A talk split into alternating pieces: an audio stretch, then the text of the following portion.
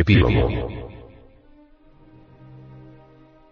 En este audio cuaderno van enseñanzas para el despertar de la conciencia. Ha llegado la hora, el momento de despertar la conciencia, porque hemos de continuar con la conciencia dormida. Los procedimientos que en este audio cuaderno entregamos a la humanidad, son enseñanzas que practicó el venerable maestro, Samael Aumeor. Son eficaces en un ciento por ciento todos y cada uno de los sujetos que en el tercer estado de conciencia la íntima recordación de sí o autoconciencia o conciencia de sí, la practiquen en la forma como lo indica esta doctrina podrán algún día lograr el despertar de la conciencia.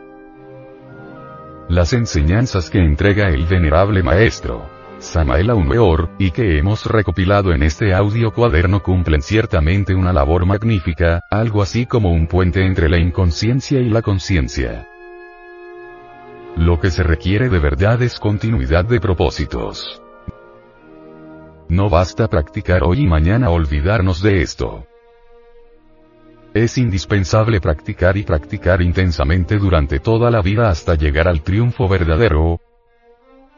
El venerable maestro, Samael Aumeor nos señala en este audio cuaderno gnóstico que cuando el ser humano se extasía negativamente en los deleites lisonjeros y vanos que nos presenta el mundo presuntuoso y frívolo, de hecho se apaga la llama que nos impulsa decidida y precisa a la conquista de la salvación esencial el que nos guía hacia las cosas oscuras que proporcionan placer trivial, son nuestros demonios internos, que por ser muchísimos le llamamos legión de diablos. Esa legión nos estimula al delito, a la pasión y al deleite mundano que aniquila los anhelos de la conciencia y se la traga, para ingresar a los estudios sagrados de la gnosis, el aspirante debe decidirse de una vez por todas a romper con el apego al ego y disponerse a librar la gran batalla con la terrible y tenebrosa legión de demonios que cada uno de nosotros lleva muy adentro, en nuestra psiquis.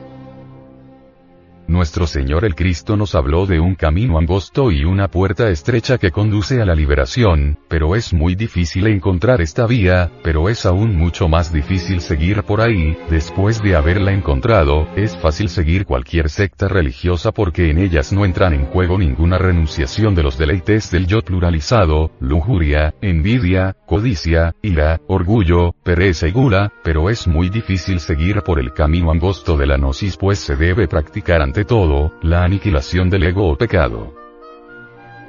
La vejación del ego es dolorosa y su desintegración absoluta es indispensable. Sin la aniquilación de la legión no hay salvación del alma.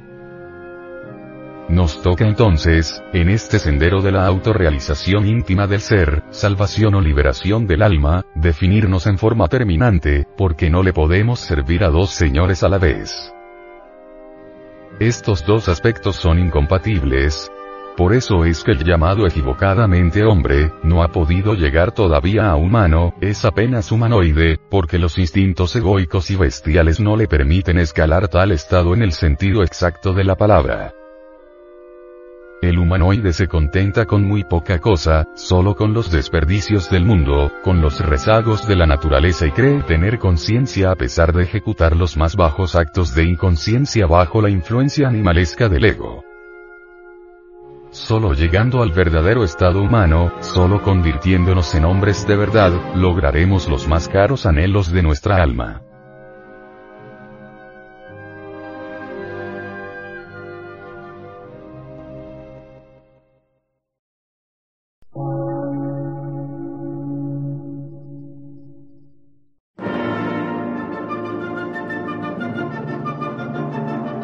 Emisora, gnóstica, transmundial.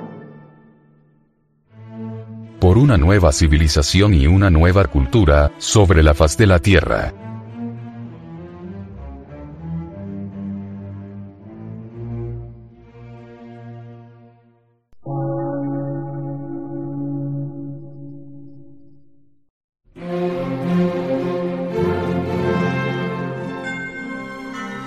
medio de radiodifusión científico, artístico, místico y filosófico, de la Asociación Colombiana de Centros de Estudios Gnósticos, Antropológicos, Psicológicos y Culturales. AC.